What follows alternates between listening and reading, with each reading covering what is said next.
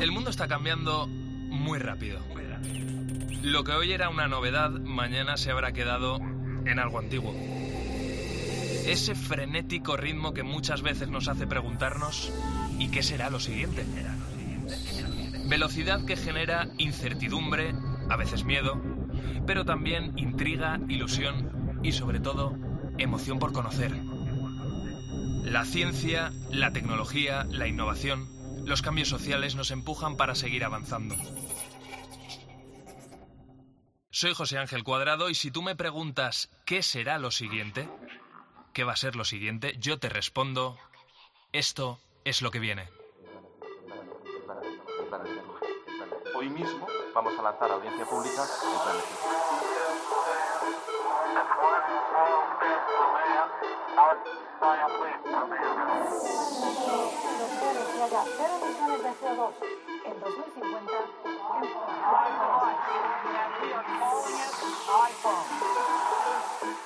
El comité ha llegado a una conclusión científica clara. Es una vacuna segura y efectiva. La tercera misión de SpaceX se ha acoplado con éxito En COPE. José Ángel Cuadrado. Lo que viene. Hace solo unos días se produjo una nueva lesión de cruzado, de ligamento cruzado, en un jugador de fútbol. Esta vez el perjudicado fue eh, Álava, el defensa del Real Madrid. Eh, no sé si habrás visto la jugada, en fin, fue a pelear un balón contra otro futbolista de- del Villarreal y en un mal apoyo la rodilla le bailó. O sea, la imagen fue muy clara. La cara de miedo, de pánico que tenía el jugador austriaco ya era una advertencia, él se lo estaba viendo, de lo que le había sucedido. Eh, horas después se, se confirmó. Pero esta lesión de cruzado no ha sido la única. Esta temporada 2023-2024 ya ha habido nueve roturas de ligamento cruzado. Eh, de ellas hasta cuatro se produjeron en el mes de agosto, que es cuando arrancaba la temporada. Eh, para que te hagas una idea, la temporada 21-22 hubo siete en total. En la 22-23, un año después, el número se duplicó, con 13 lesiones. Y este no estamos ni a mitad de temporada y ya son 9. Estoy hablando solo del mundo del fútbol, ¿eh? Luego habría que analizar el resto de disciplinas. Como podrás ver, la tendencia va en aumento. Lo que viene podría ser que, conforme avanzan las temporadas, este tipo de lesiones que dejan fuera de combate, a, en este caso a los futbolistas, eh, vaya en aumento o no. Eh, ¿Y cuál es el motivo? ¿Qué está pasando? ¿Tiene que ver con la carga de partidos, con la carga de exigencias?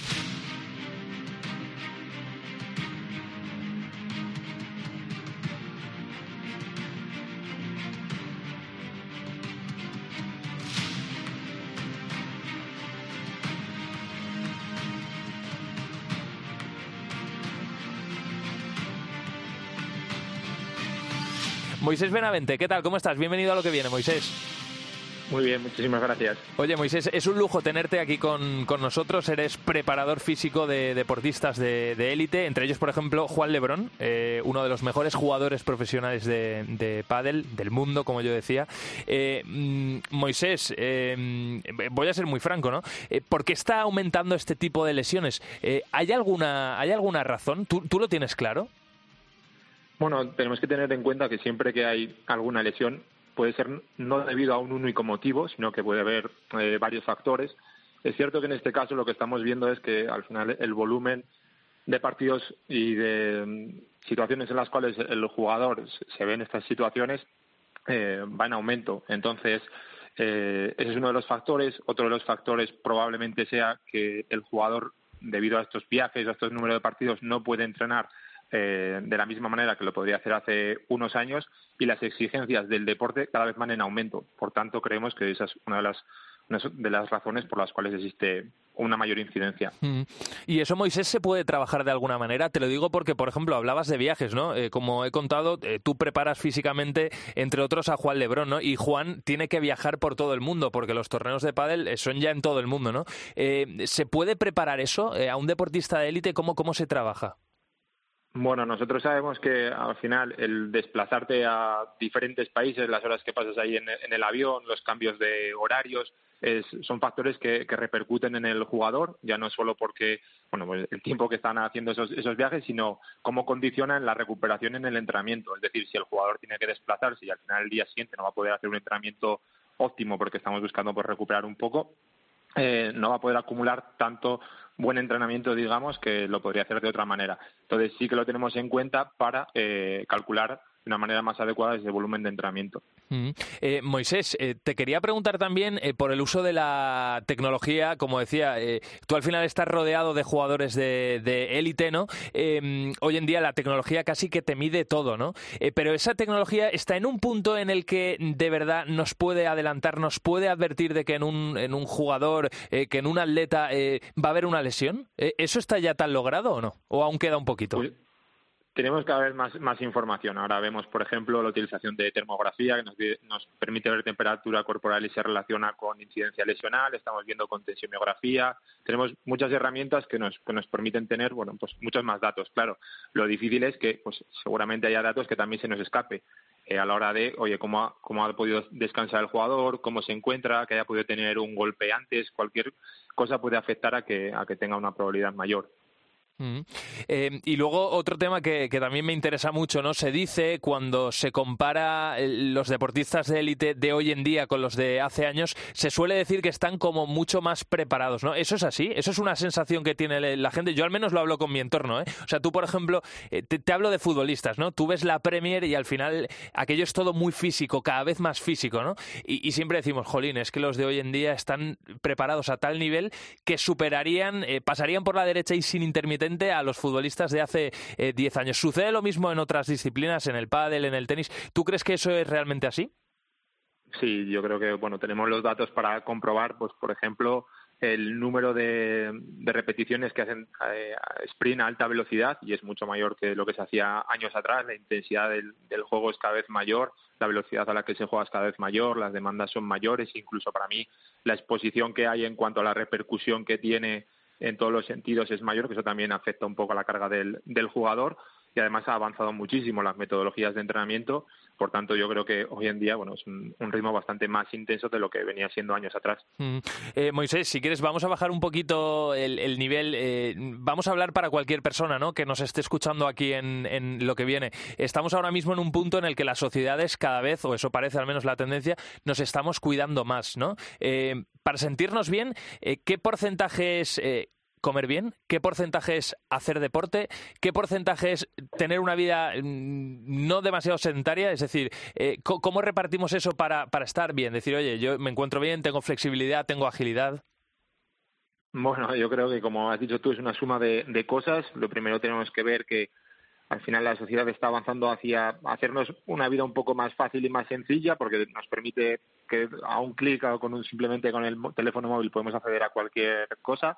Y creo que bueno creo no es, es algo que es que es evidente es que cada vez somos, nos movemos menos tenemos una sociedad más sedentaria y por tanto el hacer ejercicio físico hacer más actividad física es totalmente fundamental para para todo el mundo. Mm, para una persona comer perdona sí, termina. El, el hecho de comer la alimentación. No, el hecho de comer mejor, porque al final pues tenemos poco tiempo, tenemos mayor facilidad de comer alimentos más procesados, pues, pues hace que al final sea una suma de factores que también condiciona que no nos encontremos tan bien. Por tanto, para mí siempre es fundamental el hecho de movernos más, hacer ejercicio físico e intentar, en la medida de lo posible, pues comer algo mejor. Mm. Oye, eh, precisamente tú eh, eh, preparas físicamente a Juan Lebrón, ¿no? Yo juego, por ejemplo, a pádel y siempre se ha dicho que hay determinados deportes como el pádel, por ejemplo, que para la rodilla y tal son de aquella manera. ¿Eso es mito o es realidad? Bueno, yo creo que si tienes una buena preparación física, te estás disminuyendo considerablemente el riesgo de, de lesión. Todo lo que vemos que muchas veces practicamos deporte con el fin de ponernos en forma. Y yo creo que lo importante es ponernos en forma para poder practicar eh, deporte de una manera eficiente. Qué bueno eso. Sí, sí, qué bueno, qué bueno. Oye, y ya por último, Moisés, em, de media, eh, ¿cuántas, a una persona normal, eh, 40, 50 años, que se pasa ocho horas sentada en una silla, ¿no? Eh, trabajando, ¿cuántas horas debería más o menos a la semana hacer deporte? O, o, no sé si hacer deporte, tú, lo has dicho, ¿no? Mejor prepararse para hacer deporte. Pues prepararse en este caso, para poder practicar un deporte. Bueno, yo creo que hay como dos aspectos. Uno, que si somos capaces de intentar integrar dos, tres días de entrenamiento de fuerza, que es fundamental para la salud, eh, sería una buena idea. Y además intentar promover más ejercicio físico, más actividad. Es decir, hay personas que, que a mí me dicen, oye, yo entreno dos, tres veces al día, o sea, perdón, dos, tres veces a la semana, creo que eso es suficiente. Si el resto del tiempo estás sentado, tienes un estilo de vida sedentario, trabajas en una oficina, eh, va a ser difícil que puedas conseguir ver ciertos objetivos o que encuentres una mejora notable. Por tanto, cuanto más nos, nos movamos, mejor. Mm. Pues Moisés Benavente, preparador físico de deportistas de élite, como contaba al inicio de esta sección, entre otros estás echando un cable y además muy bien, ¿eh? a Juan Lebrón, que se le ve fino eh, sobre las, las, pistas. Ha sido un lujo ¿eh? tenerte aquí con nosotros en lo que viene, hablar sobre, sobre esa tendencia y ojalá, yo no sé cuál es tu predicción, eh, Moisés, antes de, despedirte, ¿tú crees que esto de las lesiones de, cruzado va, va, a ir a más? Lo digo sobre todo también, animo a la gente a que te siga en redes sociales, a Instagram, porque yo te, te descubrí a raíz de un vídeo en el que precisamente hablabas de las lesiones de cruzado y ya adelantabas que esto se iba a producir. Eso fue ya hace bastantes meses. ¿Qué crees que va a pasar en los próximos meses, en los próximos años? ¿Esto va a ir a más? Bueno, pues ojalá eh, al final vamos teniendo más herramientas para intentar disminuir, porque siempre nuestro objetivo es que el deportista esté lo más disponible posible y en las mejores condiciones, pero es cierto que si el calendario hace que cada vez haya más partidos, más viajes menos tiempo para que el entrena, para que el deportista recupere, descanse, entrene en buenas condiciones, pues creo que lamentablemente eh, puede ser que aumente este número de, lesiones.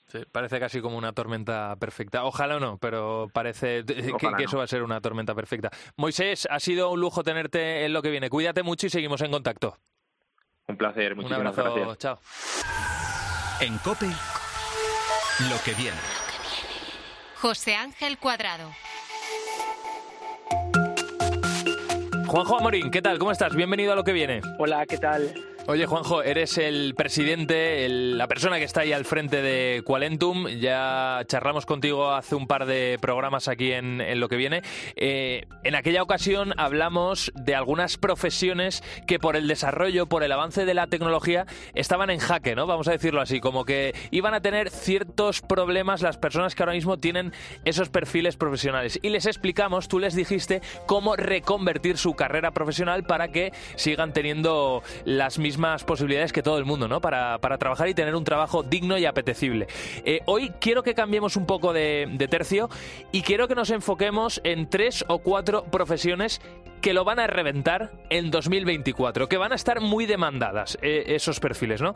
Si te parece, vamos a arrancar primero con todos aquellos empleos relacionados con la ciberseguridad. ¿Por qué en 2024?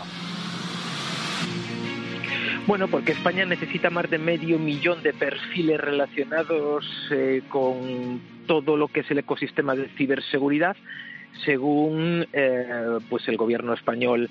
¿no? Eh, y se va a entender muy fácilmente. Para que os hagáis una idea, la mayoría de las empresas del IBEX 35 tienen subcontratado sus servicios de ciberseguridad a alguna empresa que directa o indirectamente no es española.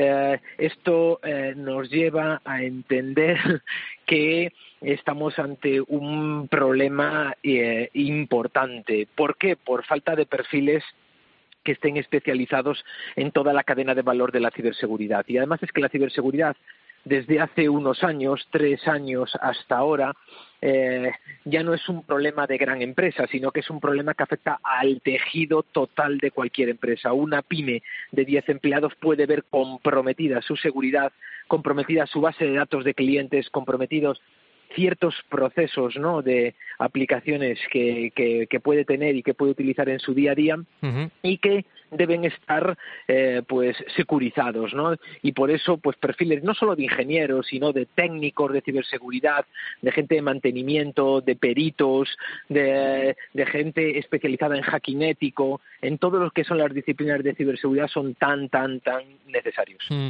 eh, vamos a hablar de, del, del segundo perfil profesional ¿no? que que, va a ser muy demandado en 2024. Es toda, toda esa gente que sepa utilizar la inteligencia artificial aplicada. ¿Qué, qué, qué hacen estos eh, profesionales?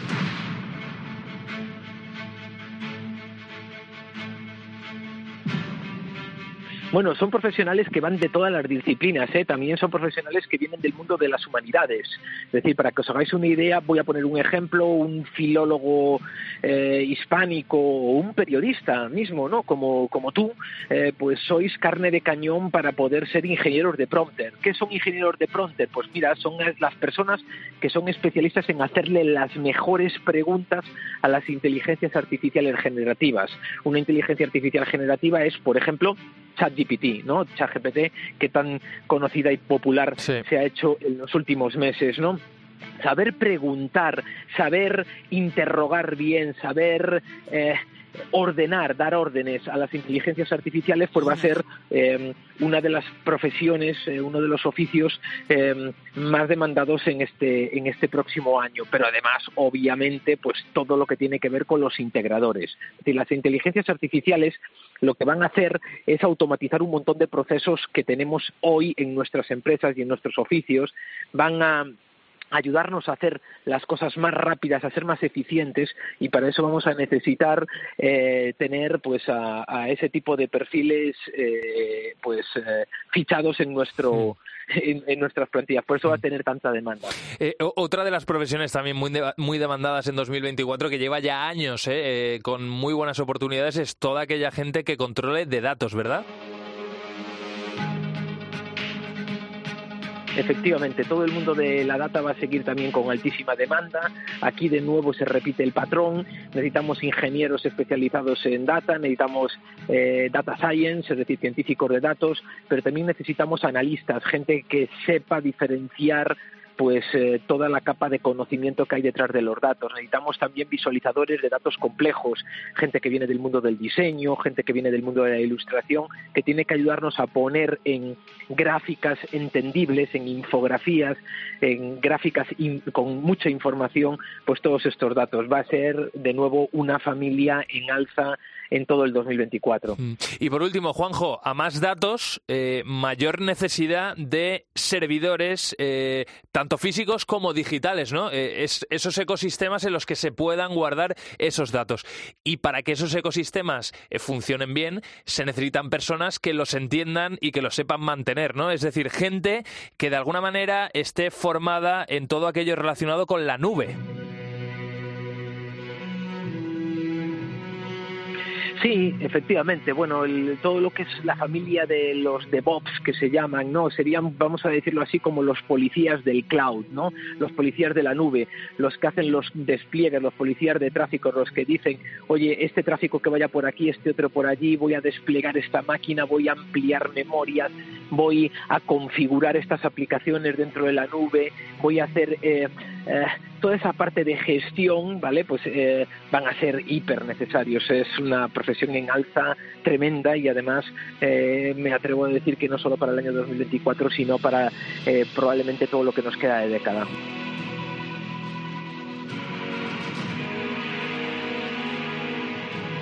Bueno, pues con Juanjo Amorín nos hemos imaginado cómo va a ser este 2024 y si hay alguna persona que ahora mismo se esté formando o que esté pensando eh, reorientar su carrera profesional, aquí ya hemos dado algunas claves de por dónde van a estar las oportunidades en, los próximos meses.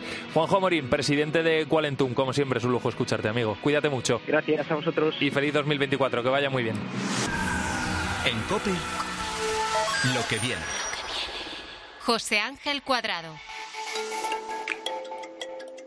Es 24 de diciembre y hoy es una noche muy especial, claro que sí, es Nochebuena y en lo que viene un programa, este programa de ciencia y tecnología en el que cada semana, como ya sabes, si nos vienes escuchando desde hace tiempo, eh, hacemos un repaso a las startups made in Spain más prometedoras del sector. Siempre presentamos proyectos con tecnologías innovadoras, eh, hemos hablado de temas relacionados con medicina, innovaciones relacionadas con el campo y hoy te queremos hablar también de la tecnología de otro proyecto pero con cierta sensibilidad en este tiempo que estamos viviendo, la Navidad.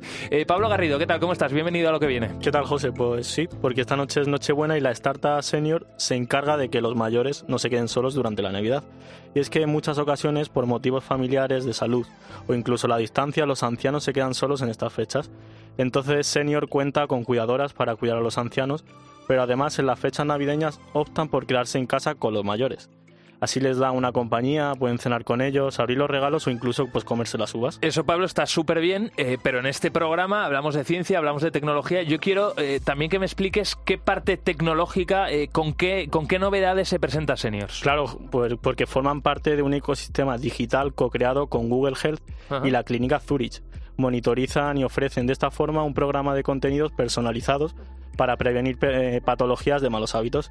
Y ahora están realizando un ensayo clínico con la Fundación OAFI.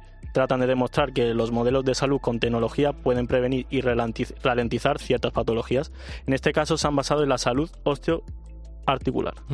Bueno, pues vamos a saludar a Yolanda García, que es directora de calidad de Seniors. Yolanda, ¿qué tal? ¿Cómo estás? Bienvenida a lo que viene. Muchísimas gracias, pues encantada de participar este ratito con vosotros. Igualmente de, tenerte. Oye, la primera pregunta es, es, un poco más genérica y no directamente, bueno, sí, está, está relacionada de manera directa con vuestro proyecto, pero es una reflexión un poco más general, ¿no? Eh, ¿Qué tiene que aportar o qué puede aportar, mejor dicho, la tecnología al sector de, de la salud? ¿Cómo, ¿Cómo los seres humanos nos podemos apoyar en la tecnología para sentirnos mejor?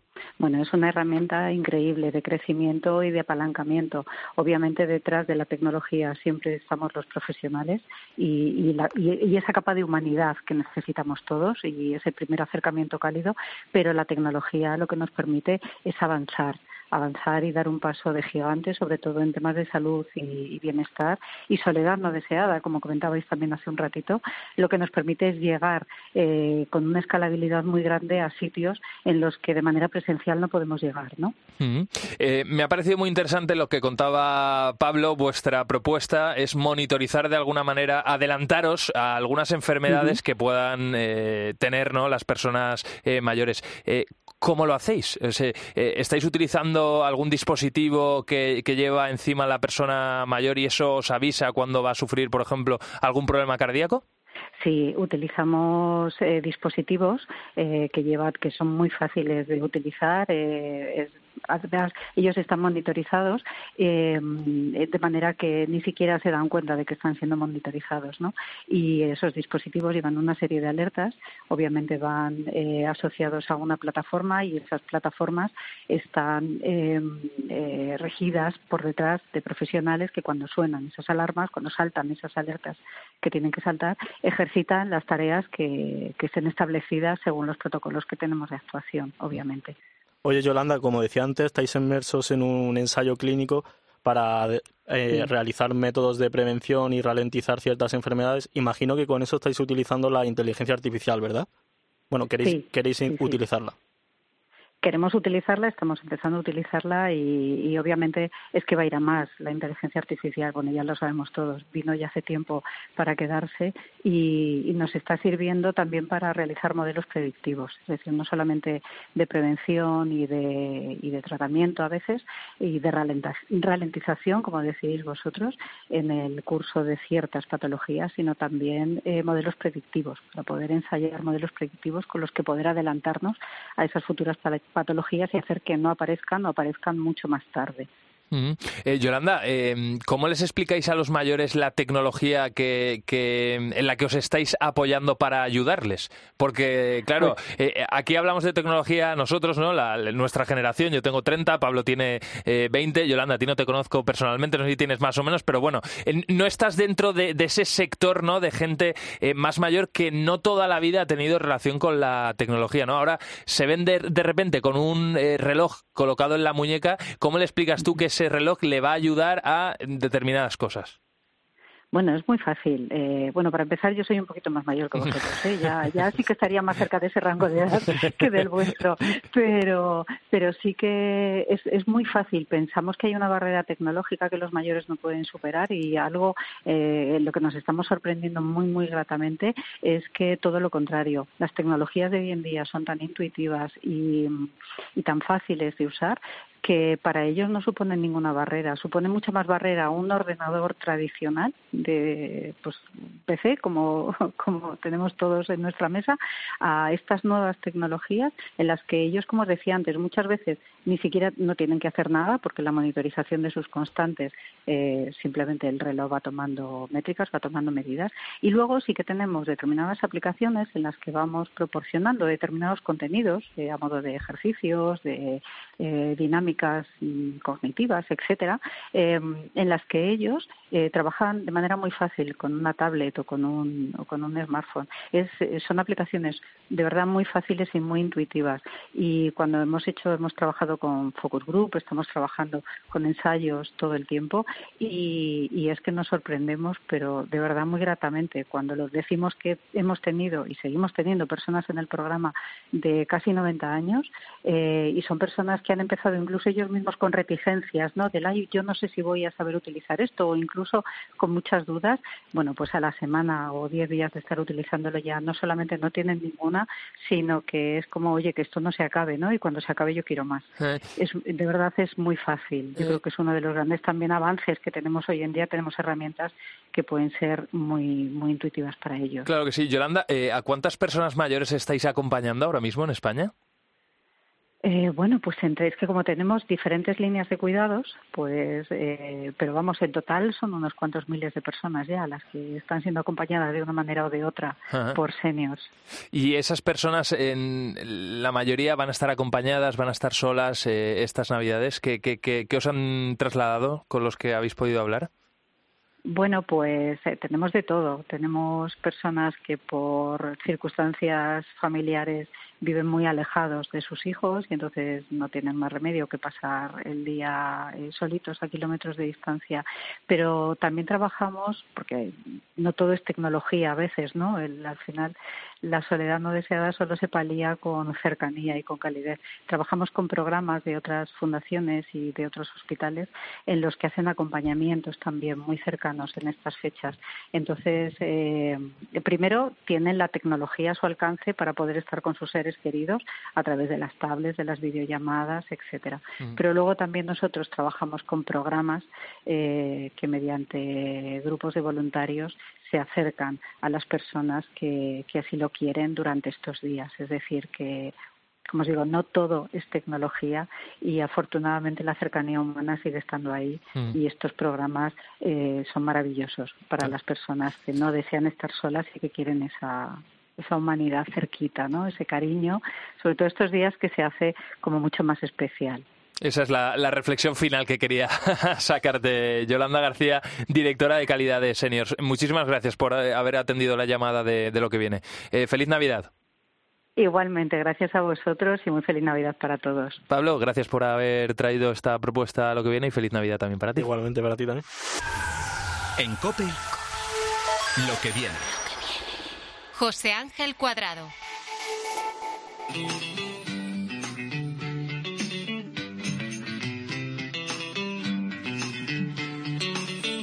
Por mi pueblito sabanero voy camino de Belén. Por mi pueblito sabanero voy camino de Belén. Si me ven, si me ven, voy camino de Belén. Si me ven, si me ven, voy camino de Belén. El lucerito mañanero ilumina mi sendero. El lucerito mañanero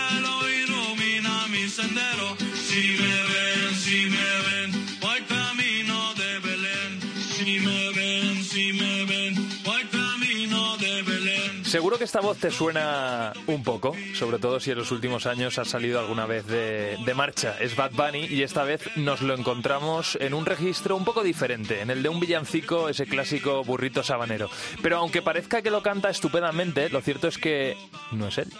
Y es que es una inteligencia artificial la que ha cogido el registro de su voz para crear este villancico a modo de cumbia.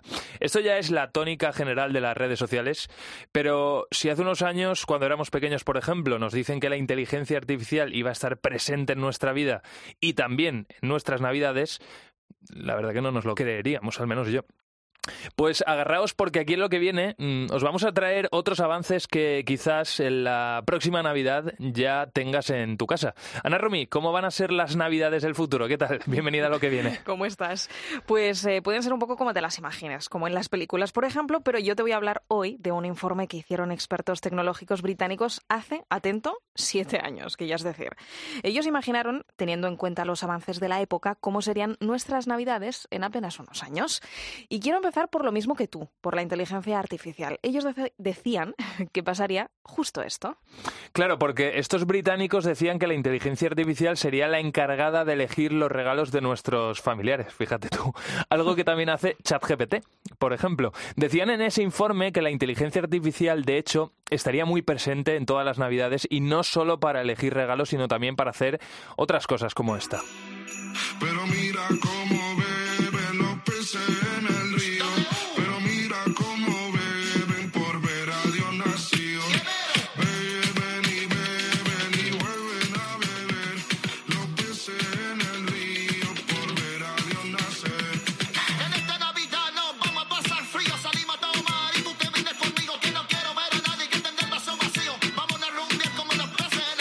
Es ya una realidad, ¿eh? como has dicho antes, y además son muchos los artistas a los que endosan canciones de todo tipo, incluidos los villancicos.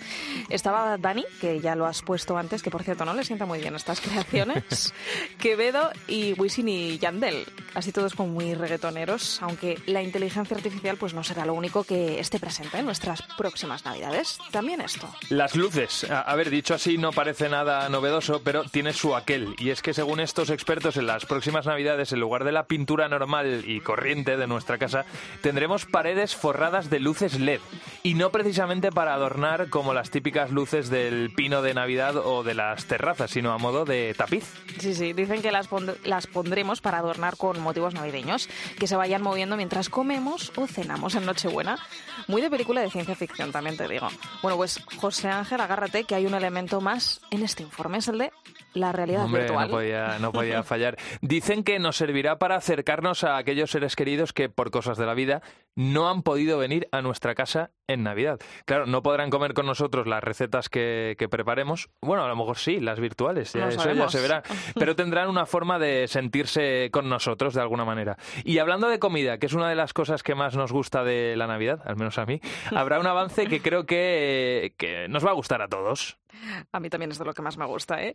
Será una comida en la que no tendremos que invertir tiempo porque las prepararemos en un pispás, con una impresora 3D. Es decir, según estos expertos, las comidas, y especialmente los postres, como los mazapanes, los imprimiremos y le daremos un toque especial con un emplatado también muy divertido.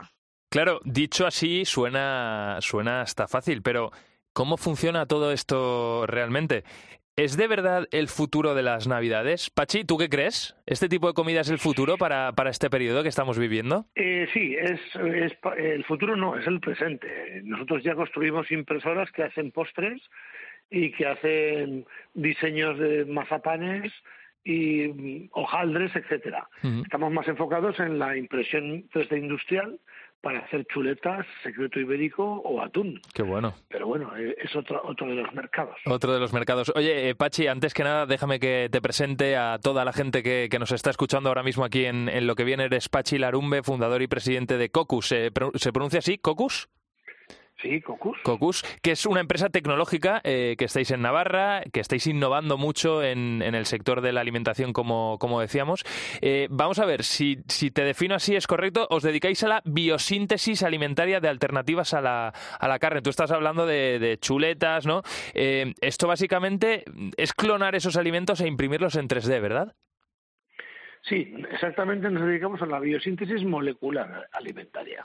Es eh, utilizar eh, masas celulares que no vienen de animales para construir alimentos del futuro como gambas, atún, foie, chuletas o secreto ibérico.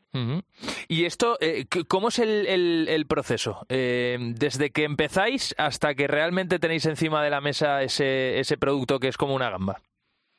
Bueno, pues nosotros hemos patentado un sistema que se llama Food to Data, Data to Food, que es eh, inspirándonos en Star Trek. Tú ya sabes que eh, teletransportaban, en, en la serie Star Trek se, se teletransportan las personas desde la nave hasta el planeta. Y nosotros un día dijimos, ¿por qué no podemos convertir esta ciencia ficción en ciencia? Y, y lo resolvimos y descubrimos que ya se podía hacer, ¿no? Lo que hacemos es primero convertir los alimentos en datos. Para convertir un chuletón en datos hay que meterlo en un TAC, un tomógrafo axial. ¿Sabéis lo que es, no? Un- No, un explícalo, como- explícalo.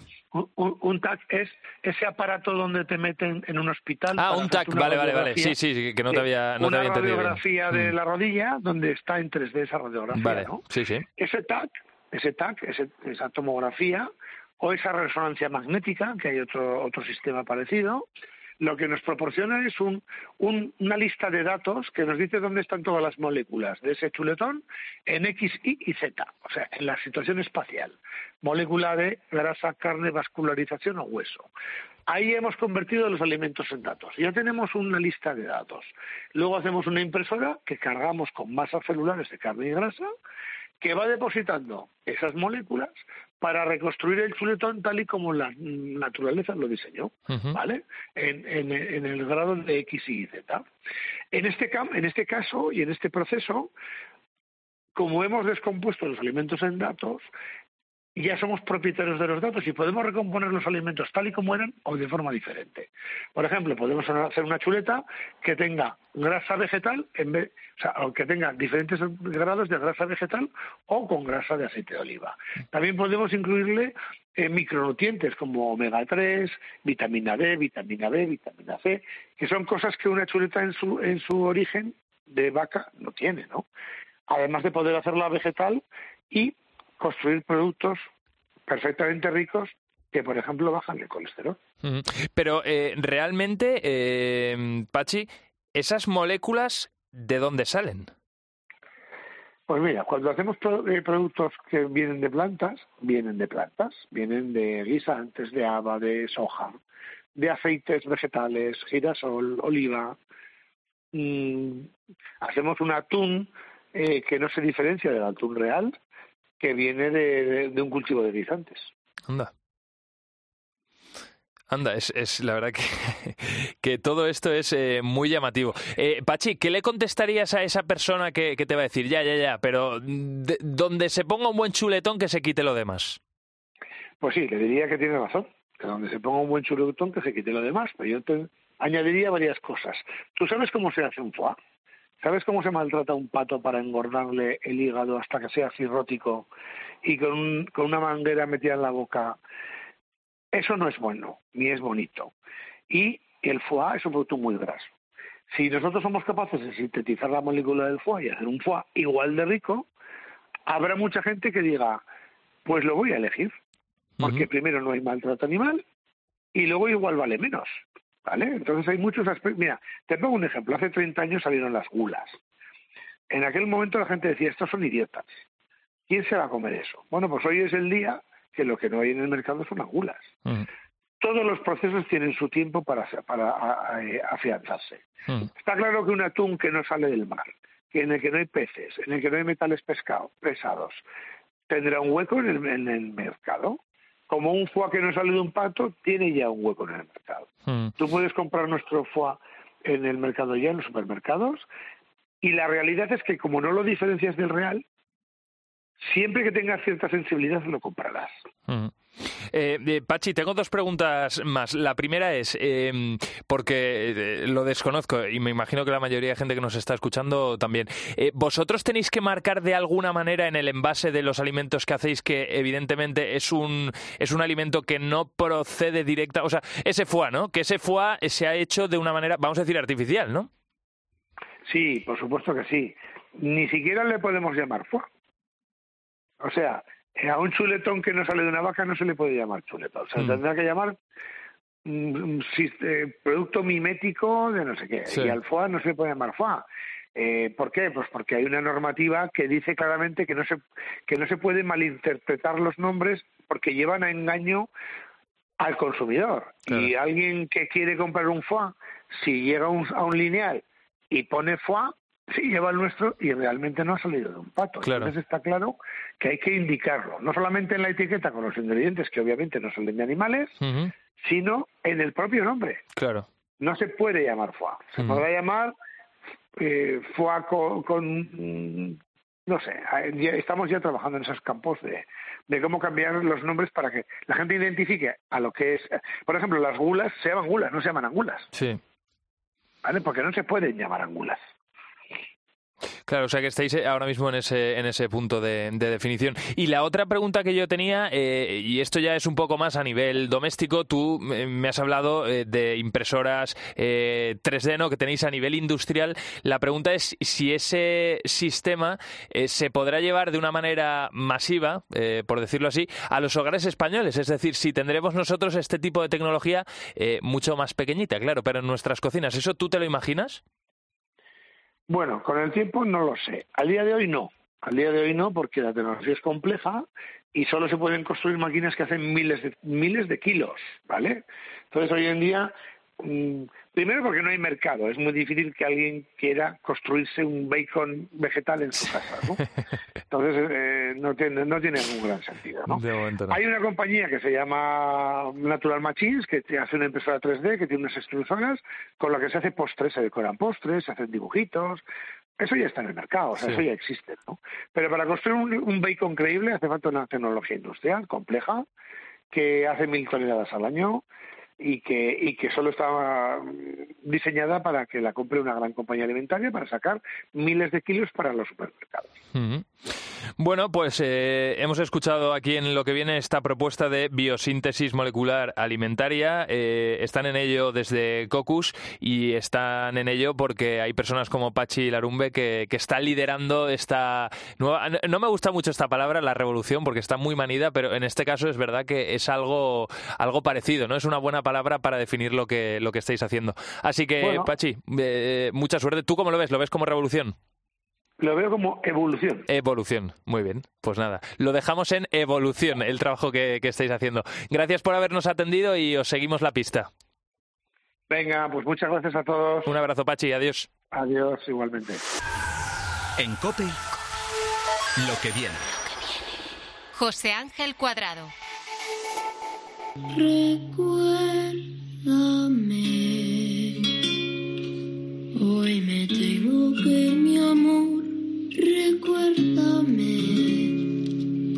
llores, por favor. Te llevo en mi corazón y cerca me tendrás. A solas yo te cantaré soñando en regresar. Esta canción te sonará seguro si has visto la película de Coco, eh, la película de Disney. Sucede en México y tiene por protagonistas a un niño y a su bisabuela. Y toda la película gira en torno a los recuerdos que tienen y cómo a veces cuando uno se va haciendo mayor, la memoria le empieza a fallar. Y qué importante es la memoria, ¿verdad? Y todos los recuerdos que guardamos en ella. Desde esas cosas anecdóticas de un día cualquiera, pero que nos alegraron ese día, hasta los recuerdos más importantes. Eh, no sé, si te has casado, pues el día de tu boda, ¿no? Si has tenido uno o más hijos, los días eh, en los que nacieron, ¿no? Eh, no es tontería, desde luego, porque se dice que la memoria humana tiene una capacidad de unos 100.000 gigas, que es una locura. 100.000 gigas. Em, tenemos recuerdos a partir de los tres o cuatro años en adelante, aunque claro, cuando somos más mayores vamos perdiendo cada vez más. Eso sería lo lógico, a más edad, menos memoria. Pero sin embargo, cada vez está pasando más, y esto es una cierta paradoja, eh, que las generaciones más jóvenes no tienen la misma capacidad de memoria que tenían los jóvenes de hace 20 o 30 años. Haz un ejercicio conmigo. Seguro que tú te sabes a la perfección el número fijo de tu casa, si es que todavía tienes número fijo. Si no lo tienes tú, el número fijo de tu madre o, en, mi caso, por ejemplo, de mi abuela, ¿no? Que sigue manteniéndolo.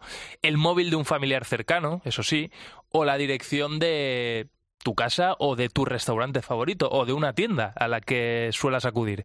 Sin embargo, si se lo preguntas a alguien más joven, eh, pues seguramente te dirá que no tiene ni idea. Eh, es mi caso, o sea, yo le pregunto a mi hermano pequeño que tiene 10 años menos que, yo cuál es el número de la Yaya y no se lo sabe de memoria. Y es que según un estudio de la Universidad de Northwestern, en Illinois, el cociente intelectual de las generaciones futuras desciende cada vez más a causa, entre otros factores, del uso de la tecnología. Claro, si tienen un móvil que guarda todo, ¿para qué retenerlo en la cabeza? Bueno, pues vamos a saludar ya a una persona muy interesante para hablar de, este tema, que es Patricia Román Fernández. Patricia, ¿qué tal? ¿Cómo estás? Bienvenida a lo que viene. Hola, muchas gracias por, por, invitarme a estar aquí hablando de memoria con vosotros. Claro que sí. Eh, Patricia, déjame que te, voy a tutear si, si, si te parece. Em, claro que sí. Eres psicóloga, muchas gracias. Eres profesora en la Universidad Loyola y especialista en psicología experimental y neurociencia del, del comportamiento. Em, doctora, ¿qué parte de nuestro cerebro, eh, por ir a lo más básico, eh, se encarga de, la memoria y por qué decide almacenar unas cosas y otras olvidarlas? Bueno, yo creo que de principio, al principio lo que tenemos que, entender muy bien es que tenemos más de un tipo de memoria y que en función de, eso, pues hay unas regiones que se encargan más o menos. La memoria tal y como la ha introducido, eh, como ese almacén que, imaginamos eh, ilimitado, de ilimitada capacidad, básicamente, pues estaría más relacionado con las zonas del hipocampo, que son sus corticales y con diversas áreas de, la corteza cerebral donde va pasando esta información del hipocampo a, estas regiones, pero también tenemos que considerar que nuestra memoria eh, puede almacenar de otra manera, puede almacenar temporalmente la información y trabajar con ella sin necesidad de almacenarla a largo plazo. Y en ese caso pues estarían eh, las regiones de la corteza prefrontal más relacionadas con, con, esa función, con la que nos permite, por ejemplo, comprender esta, esta frase que estoy yo produciendo para eh, conectarla con información que tenemos almacenada a, largo plazo, como el significado de las palabras que digo. Em, estamos hablando de, de hecho, ha empezado esta sección por ahí, ¿no? De que los, sobre todo los chavales más jóvenes, ¿no? Eh, las nuevas generaciones son las que de alguna manera no necesitan guardar determinada información para funcionar, ¿no? Para su, su día a día. Em, y yo tengo la sensación de que, por tanto, cada día ejercitamos menos la memoria para algunas cosas, ¿no? Eh, no sé si nos puede, nos puede recomendar dos o tres ejercicios que podamos hacer en el día a día que nos ayuden a ejercitar un poco la, la memoria.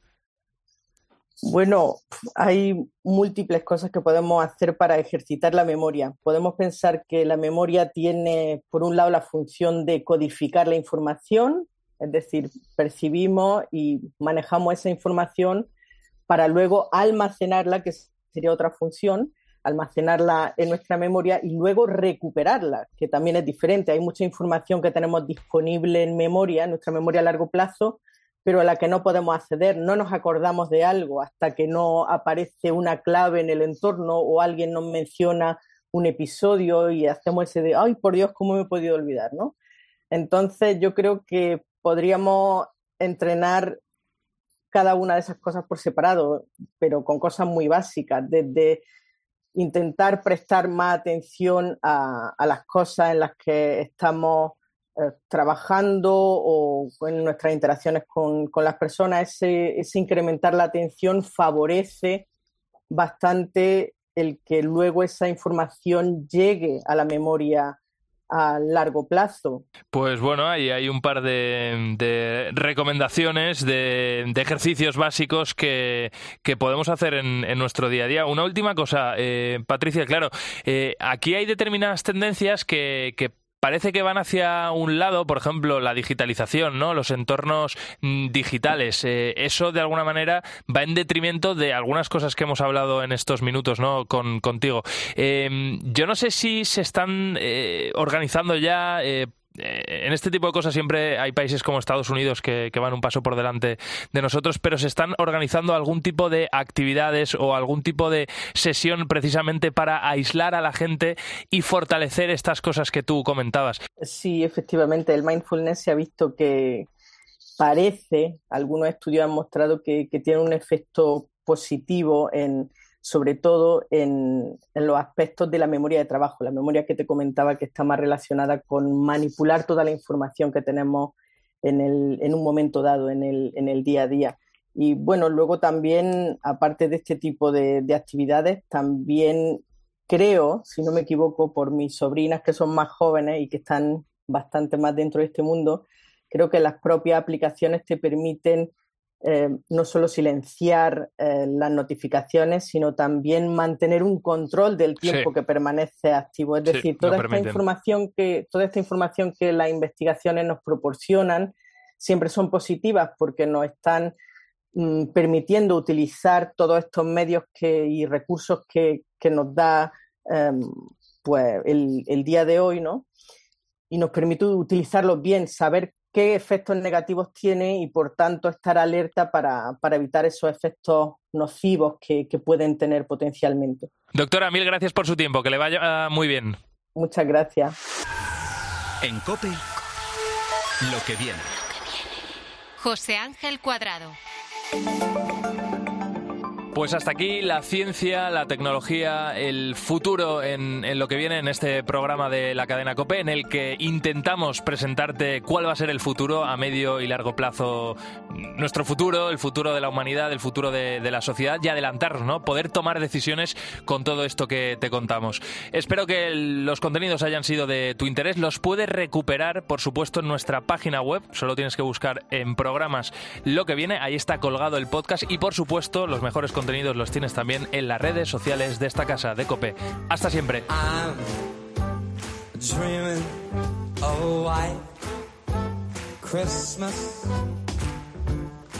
just like the ones I used to know, where the treetops glisten and children listen to hear bells in the snow, the snow. I said I'm a dreaming of a white Christmas. With every Christmas card I write, may your days be merry and bright, your Christmases be white. Let's go, Sticks, let's go. I said I'm dreaming of white or Christmas, just like the ones I used to know. Will the treetops glisten and the children listen to hear sleigh rest in the snow. I'm dreaming of a white Christmas with every Christmas card I write. May your days, may your days, may your days be merry and bright, your Christmases be white.